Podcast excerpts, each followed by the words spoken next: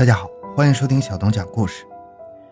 一九九一年十一月一日，就读于美国爱荷华大学的中国博士留学生卢刚开枪射杀了三位教授和副校长，以及一位卢刚同时获得博士学位的中国留学生林华。在枪杀五个人之后，卢刚随即当场引弹自尽。欢迎收听由小东播讲的《一九九一年北大高材生卢刚》。杀人事件。回到现场，寻找真相。小东讲故事系列专辑由喜马拉雅独家播出。一九九一年十一月一日，这起震惊全美的事件是这样发生的：下午三点半左右，爱荷华大学凡艾伦物理系大楼三楼的三零九室。正在进行专题研究讨论会，在一片扬声争议与雨雨低语交织成的天文物理讨论会上，卢刚出现了。这个二十八岁的青年博士，北大物理系高材生，穿着大夹克，带了一个提包，悄悄地推开门，像一块陨石般的急促而又无声地降落在三零九会议室。他装出世界上最无害的样子，在角落里翘了翘脚。窗外。他能看到爱荷华城的一部分。他在这里生活了六年，从1985年出国直到现在，在这间房间里通过博士论文整整六年。他没有离开过爱荷华大学，现在就要和他告别了。他望着窗外，天上刚刚起风，毫无趣味，一种恶心的报复的快感笼罩着他。他把手再次伸进口袋，那里有一把。零点三八厘米口径的左轮小手枪，全部装满了子弹。只要够用就行，他想。五月份，他向爱荷华地方长官办公室申请到了枪支许可。六月份，又跑到爱荷华市一家枪店，花了两百美元买了这支巴西制的金牛星手枪。他仔细挑选过，这是一把仿制美国警方用的史密斯威森牌的左轮手枪。从那时起。他就想干这件事了。他在给他二姐的最后遗书中写着：“我早就有这个意思了，但我一直忍耐到我拿到博士学位。你自己不要过于悲伤，至少我找到几个贴背的人给我陪葬。”光溜溜的手枪手柄仍然有些冰凉，他脸上现出毫无表情的样子，看着一切，看着所有人，哪怕是最靠近他的人。也不易察觉到，他眼里闪过一瞥阴冷凶凝的光芒。静静的旁听了约五分钟，他突然拔出手枪，开始射击。他首先开枪击中了他的博士研究生导师，四十七岁的戈尔茨教授。戈尔茨教授应声倒下。他又在教授脑后补了一枪，继而他又朝史密斯教授身上射击了两枪。在场人士一时还没反应过来，还以为他拿玩具枪恶作剧。直到看到两位应声倒地的教授的脑门和身上流出了大滩的鲜血，才知道他真的在杀人。一位同学不堪刺激，当场昏倒；另一位中国同学吓得夺门而逃，跑到一处有电话的地方报警求救。这时，卢刚已经冷静地将枪口瞄准了他记恨已久的竞争对手——原中国科技大学高材生山林华博士。他一连朝小山的脑门和胸膛连放几枪，山林华连哼都不及哼一声，当场就被枪杀了。卢刚在第一现场枪杀了三个人之后，又噔噔地从三楼跑到二楼，打开系主任的办公室，一枪射杀了四十四岁的系主任尼克森。他确认了系主任已经死了之后，又跑回三楼的第一现场，以确认格尔茨、史密斯、山林华三人是否已经都死了。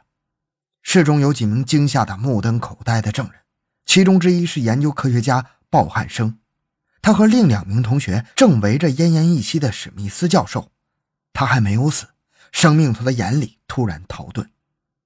卢刚没有打中他的心脏，他鲜血涌出，在书桌下面挣扎着。三个人正准备把他抬起来送去抢救，这时卢刚在三零九室门口挥舞着手枪，叫他们出去。鲍汉生轻轻喊了一声：“Stop it！” 住手！卢刚不予理睬，然后走到躺在地上的史密斯教授面前，对准他惊恐万状、带着哀求的眼睛，又补发了致命的一枪。他真的死了，这时，卢刚跑下物理系大楼，持枪飞快地跑到临近的生物系大楼，从一楼走到四楼，似乎在寻找一名女性目标。有目击者见他进入女厕所寻人，在这过程中，他遇到生物系的几位师生，并没有开枪滥杀。在生物系大楼，他没有找到他的射击目标之后，他又冲到大学行政楼，推开副校长安妮克·黎利女士的办公室，朝她胸前和太阳穴连射两枪。副校长的女秘书惊恐本能地拿起电话要报警，他又向女秘书的脖颈上射了一枪，然后卢刚举枪自杀了。整个凶杀过程只有十分钟，六人死亡，女秘书重伤。杀手卢刚是研究电浆的，他的毕业论文是探讨临界电离速度，因为电浆是个极为专门的领域。当时全美只有三百名左右的科学家有能力从事电浆研究。卢刚在智慧上能够思索宇宙苍穹辽阔无涯的问题，可是，在现实生活中却成为了一名高智商低智能者。他以疯狂的行为来残害那么多师长、同学以及自己的生命，造成了永远无法弥补的悲剧。那么，卢刚究竟是个怎样的人呢？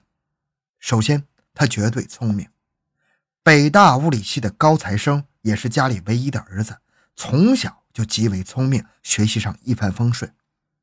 在北大物理系毕业之后，他参加了李政道主持的严格考试，在数百名佼佼者中脱颖而出，名列前茅，顺利考取了由中国政府出资的公派生，来到美国留学。以学业成绩相比，卢刚和山林华的水平不相上下。卢刚参加博士资格考试时，与山林华同时并列第一，各门科目全都是 A。他所获得的高分打破了物理系历届的记录。卢刚和山林华都是爱荷华大学天文物理系1991年新出炉的博士。山林华比卢刚小一岁，比卢刚晚来两年来到爱荷华大学，拿到学位的时间却比卢刚早上半年。毕业之后。成绩优异、研究成果丰硕的山林华被系里留下来继续做博士后研究，并按照调研员的职位领取薪水。而卢刚则没那么幸运。当他今年五月拿到博士学位之后，找工作的事始终没有着落。全美各大学的研究经费都受到削减，根本没什么机会。几位教师为他推荐，也没有任何结果。他认为是教授们冷淡的原因。卢刚曾对人表示，尽管是公派。他也不愿意返回中国工作。卢刚的研究工作一直不太顺利，他的博士论文口试没能当场通过。相反，山林华不仅提前毕业获得了博士学位，而且他的博士论文还得了论文奖，并有一份安定的工作。这些都是卢刚最不能忍受的，也是让他最气愤而对山林华下毒手的原因之一。卢刚是一个受过中美两国高等教育、有理智、具有分析和思辨能力的人。他并无精神失常或者任何变态表现，他感情从不错乱，爱憎分明，也无酗酒吸毒的习惯，因而他的行动绝不是一时冲动，而是冷静的思考、多次权衡的结果，是按照他所奉行的人生信念行事的结果。据曾经与卢刚同住一室的爱荷华大学教育系博士生赤旭明回忆说，卢刚这种冷血杀人的行为，不仅是由于妒恨。而是因为他天性中潜伏着一种可怕的杀机。性格决定命运，在同学们眼中，卢刚是一个刚愎自用、目中无人、时而埋头研究、时而放浪形骸的人。他十分孤独，没有什么人愿意和他来往。他在北京市汽车配件厂当工人的父亲说：“卢刚有两个姐姐，他是家中唯一的男孩。卢刚出国前是个性很强、孤僻、不合群，与父母亲也很少交谈。”只有和二姐的关系密切些。卢父说，几个月前，卢刚曾在家中提及，由于美国经济不景气，毕业后一直没找到工作。家人表示打算为他在国内设法安排工作，但遭到卢刚的拒绝。赤旭明说，他在1987年夏天与卢刚、山林华合租一个一房一厅，他与小山住卧房，卢刚住客厅。卢刚从来不打扫屋子卫生，喝牛奶从来不用杯子。打开盖，对着嘴咕噜咕噜喝完，就随手扔在地上。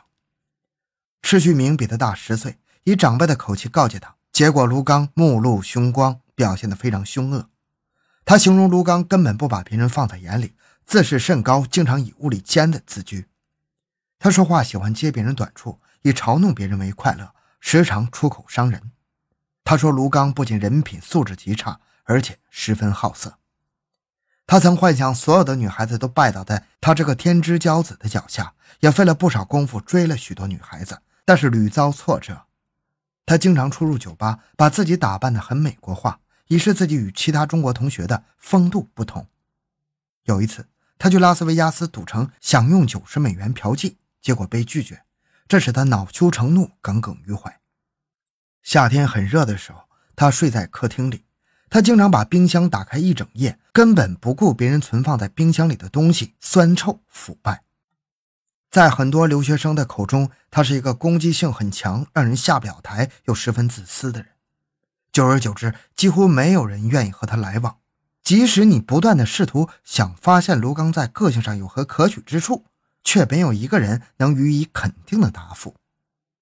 物理系的一位学生对卢刚的评语是最客气的，他是个思考问题的方式与一般人截然不同的人，凡事都想到阴暗面，喜欢走极端。和卢刚同属空间物理理论小组的李欣说：“近年来，因为美国经济萧条、政府裁减预算的缘故，系里的毕业生中发起了募捐。卢刚用支票开了一张捐款，面额是一分钱。”一位熟悉他的教授说：“卢刚是一个自恋型的人物，自恋性格的人会怨恨他们认为伤害他们感情的人。他们看人，并不是看人的本身，并不是看人的本质，而是根据自己的解释看这些人怎么伤害他。”这位教授说：“拿着一支枪连续射杀六人，他只把这个视为消灭对他的伤害，而不是杀害其他活生生的同类。”像卢刚这种高傲自大、自卑自闭、心胸狭隘、极其阴暗、学习好，形成了他的强势的性格。一旦不如其他人，就会耿耿于怀，产生了报复之心。好了，这个案件讲完了。小东的个人微信号六五七六二六六，感谢您的收听，咱们下期再见。